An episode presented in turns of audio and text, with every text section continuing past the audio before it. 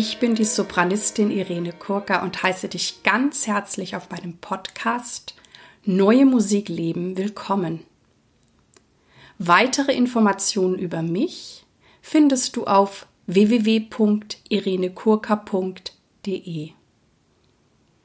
Ich selber bin eine klassisch ausgebildete Sopranistin, die klassische und sehr viel zeitgenössische Musik singt.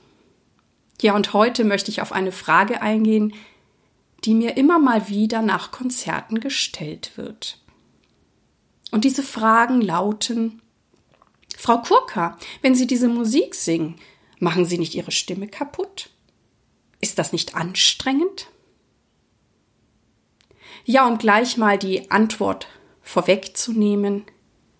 Ich antworte Nein. Es macht meine Stimme nicht kaputt, es ist nicht anstrengend. Im Gegenteil, es tut mir sehr gut. Um dir das noch näher zu erklären, möchte ich auf einzelne Techniken eingehen und als erstes auf diesen großen Begriff Extended Vocal Technik oder Techniken, wo sich so einige Sachen darin verstecken, die so benannt werden.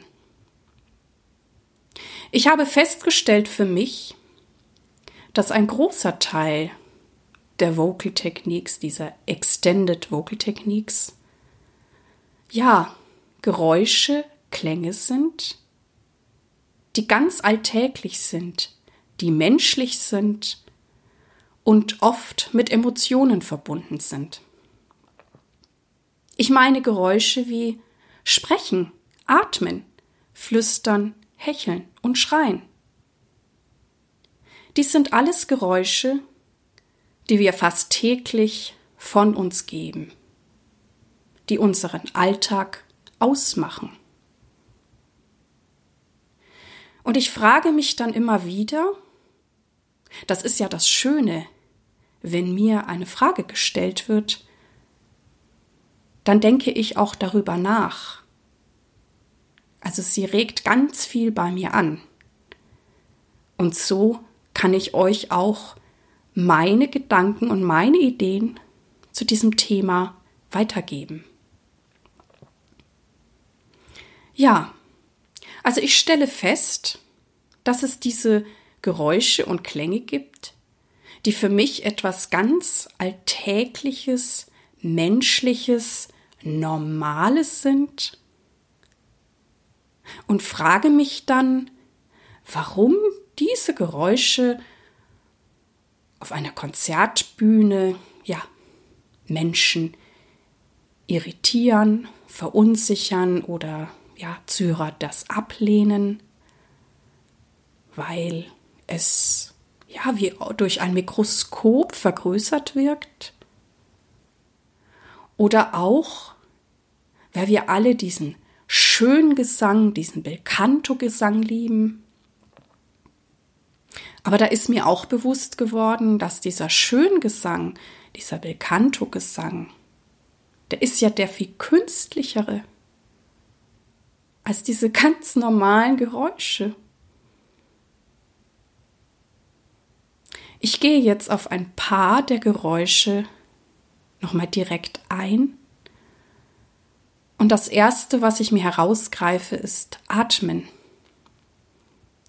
In neuen Musikstücken gibt es oft Stellen, wo wir die Atmung sehr hörbar machen, wo auch manchmal genau steht, auf welche Art oder ob ich ein paar Obertöne verstärke, wie deutlich hörbar das ist, wie viel ja Rauschen mit hörbar ist. Und ja, ich habe festgestellt, wenn ich mir das ganz genau anschaue, bewusst anschaue und mir dann diese Möglichkeiten, was ich mit dem Atem machen kann, aneigne. Entschuldigung. Ich komme gerade auch selber noch ähm, über eine Erkältung hinweg. Ähm, also wenn ich mir diese verschiedenen Möglichkeiten, den Atem hörbar zu machen, genau anschaue und aneigne und das dann wirklich auch abrufbar für mich habe, dann habe ich mich sehr bewusst mit dem Atem befasst. Und ich verfeinere und erweitere und vertiefe meine Atemtechnik.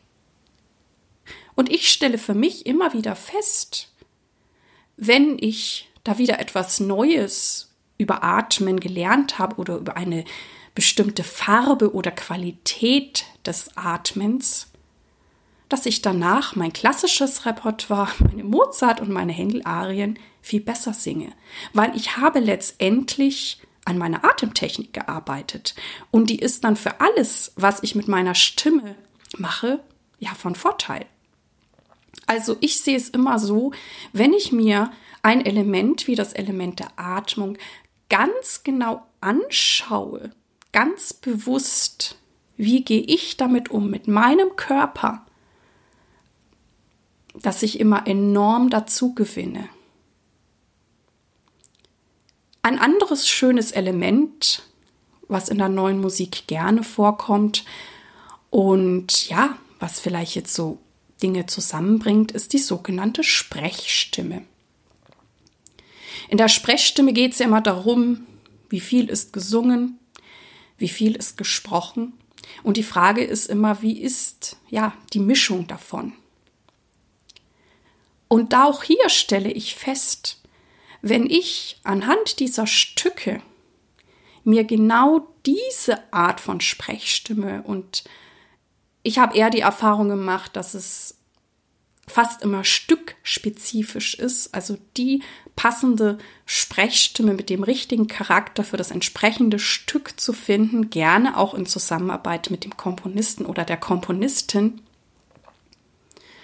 Und auch hier, wenn ich ganz bewusst eine ganz bestimmte Mischung auf Abruf erzeugen kann von Sprechstimme und Gesangsstimme, habe ich wieder unglaublich viel über mich, meine Sprechstimme, meine, ja, wenn ich tatsächlich spreche oder wenn ich singe, gelernt.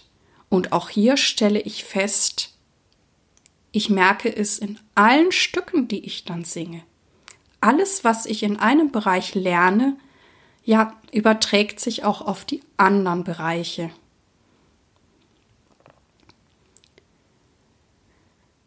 Die nächste Technik oder Element, wozu ich gerne meine Ideen und Gedanken euch mitteilen möchte, ist das Schreien. Der erste Gedanke vorab für euch. Babys schreien stundenlang und sie werden nicht heißer. Das sagt mir, es scheint eine Möglichkeit zu geben, zu schreien. Ja, wo ich mir nicht weh tue, die nicht schmerzhaft ist und nicht zur Heiserkeit führt. Jetzt ist es aber so, und ich ähm, nehme dich da jetzt auf meinen eigenen Prozess oder meine eigene Reise mit, ähm, was ich auf dem Weg, das ja, Schreien abliefern zu können, gelernt habe. Als die ersten Stücke kamen, wo es tatsächlich mal drin vorkam, habe ich festgestellt, dass ich eine Vorstellung davon hatte, wie ich meinte, dass ich schreien soll. Und es hat nicht funktioniert. Ich glaube, dass ich damals auch eine ganz falsche Vorstellung davon hatte, wie Schreien klingt oder geht. Jahre später ich kann es gar nicht genau fassen, ist irgendetwas mit mir passiert oder all die Erfahrung, die ich dann eben mit meiner Stimme gesammelt habe, wie ich alle meine Möglichkeiten erweitert habe. Plötzlich war es mir möglich. Aber es war so, dass dieses Schreien, was ich dann erzeugt habe, was einen guten Effekt ähm, gemacht hat, wo ich auch tatsächlich danach im schönsten Pianissimo weitersingen konnte, fühlte und hörte sich ganz anders an als vorher in meiner Vorstellung. Also das vorab. Es könnte sein, dass du eine falsche Idee hast. Und das ist natürlich immer so, wenn wir falschen Ideen und Vorstellungen folgen, ist es schwierig. Ähm, also sei offen oder schau, dass du offen bist auch für neue Ideen, denn es könnte sein, dass es sich, wenn du es dann gefunden hast, komplett anders anfühlst, als du vorher denkst. Und der nächste entscheidende Punkt, und ich glaube der alles Entscheidende bei einer Technik wie Schreien, ist die Angst und die Furcht. Wenn ich vor etwas Angst habe, dann ist es sehr gut möglich, dann steigt die Wahrscheinlichkeit, dass ich mir mit diesem Geräusch, mit dieser Technik womöglich wehtue. Wenn es mir aber gelingt, ganz offen und furchtlos ranzugehen, ist die Wahrscheinlichkeit, dass ich diese Möglichkeit in meiner Stimme und meinem Körper finde, deutlich höher. Ich vermute auch, rückblickend, dass vielleicht auch ein Grund, warum es mir anfangs nicht so gut gelungen ist, ähm, ich tatsächlich auch Angst und Furcht hatte. Die nächste Technik ist einer meiner Lieblingstechniken, der sogenannte Vocal Fry oder Schnarregister. Ich mache es euch einmal vor, dann wisst ihr, was ich meine.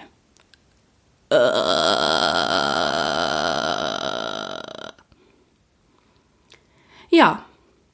dieses Geräusch klingt natürlich für den Uninformierten, für den Laien womöglich etwas gruselig. Und ich verstehe, dass man da sofort auf die Idee kommen kann, ups, was macht die Sängerin da mit ihrer Stimme? Tut die sich da was Gutes? Bei diesem Geräusch ist es so, oder bei dieser Technik, wenn ich über die Stimmphysiologie und die Zusammenhänge in meinem Körper viel Bescheid weiß, und ein gutes, ja, stimmphysiologisches, stimmpädagogisches Wissen habe, dann weiß ich, dass ich dieses Geräusch nur erzeugen kann, wenn ich ganz entspannt bin und wenn meine Stimmbänder und der Vokaltrakt entspannt sind. Das heißt, ich kann nur dieses Geräusch erzeugen unter guten Voraussetzungen. Ich stelle auch fest, dass zum Glück dieses Wissen in der Gesangspädagogik auch schon sehr angekommen ist. Und manchmal, wenn ich eben zum Beispiel einen Messias singe und die Altistin dieses Geräusch auf der Toilette vor dem Konzert machen höre, weiß ich, ach, sie weiß Bescheid. Sie guckt, wie locker und entspannt bin ich heute. Wenn ich das Geräusch mache, weiß ich auch ganz genau, in welchem Zustand meine Stimme an dem heutigen Tag und in dem heutigen Moment sind. Das heißt, wenn dieses Geräusch in einem Stück auftaucht, freue ich mich, weil ich weiß, ich habe eine Möglichkeit, meine Stimme und den Vokaltrakt zu entspannen. Es gibt natürlich auch noch spezielle Techniken wie Oberton, Unterton singen, Multiphonics oder auch Einatmen singen, die natürlich auch einer gewissen Übung und Vorbereitung bedarf und wo natürlich jeder von euch dann entscheidet, wo möchte ich mich noch ja tiefer einfinden, wo möchte ich noch mehr wissen ähm, hängt natürlich auch von ab, welche Stücke so zu euch kommen. Interessant ist noch, dass diese sogenannten Multiphonics, die gehen leichter, wenn ich einen guten, entspannten Zugriff auf den Vocal Fry, also auf das Schnarregister habe, weil ich da zum Teil Sachen kombiniere. Das heißt, sich mit dem Vocal Fry zu befassen, kann eine gute Grundlage sein. Bei allen diesen Möglichkeiten empfehle ich euch, möglichst offen und ohne Furcht hinzugehen, weil dann könnt ihr euch das erschließen, wie sich das für euch und in eurer Stimme anfühlt. Ich selber habe sehr viel Learning by Doing gelernt, denn wie ich ja schon sagte, ich habe eine klassische Gesangsausbildung gemacht Und zu dem Zeitpunkt, als ich angefangen habe, Musik aus der zeitgenössischen Szene, Musik zu singen, da gab es noch keine Professur oder einen Lehrauftrag für ähm, neue Musikgesang. Also ich kannte niemanden, der mir hätte helfen können, was bei mir dazu geführt hat, dass ich eben alles selber ausprobiert und entwickelt habe mit dem Wissen, das ich als klassische Sängerin hatte und habe. Und ich habe es immer so lange ausprobiert, bis ich einen Weg gefunden habe, dass es sich gut in meiner Stimme und in meinem Körper anfühlt und das ist sicherlich auch eine gute Sache. Also natürlich ist es toll, dass die Sänger heutzutage ja auf sogenannte Experten zurückgreifen können oder tatsächlich auch da studieren können, wo es schon Lehrkräfte gibt oder Professorinnen, die genau dieses Wissen weitergeben. Aber es ist natürlich ganz wichtig, dass du es dir zu eigen machst. Und, ähm, und da gehört natürlich trotz allem, trotz der Impulse, die du schon mitnehmen kannst, der Hinweise, dieses Learning by Doing wichtig. Weil du musst es, ja, du musst es so finden, dass es sich für dich gut anfühlt. Und da wir Körper auch nicht alle ganz gleich sind, kann es da auch Unterschiede geben. Ich freue mich sehr, dass du heute bei mir eingeschaltet hast. Vielen, vielen Dank. Und ich hoffe auch, dass es dir gefallen hat und dich inspiriert hat. Und ich würde mich auch sehr, sehr freuen, wenn du dir Zeit nehmen kannst, mir und diesem Podcast eine gute Bewertung auf iTunes zu geben. Ich danke dir und ich wünsche dir alles, alles Gute. Lebe deine Musik, lebe dein Leben und bis zum nächsten Mal. Deine Irene.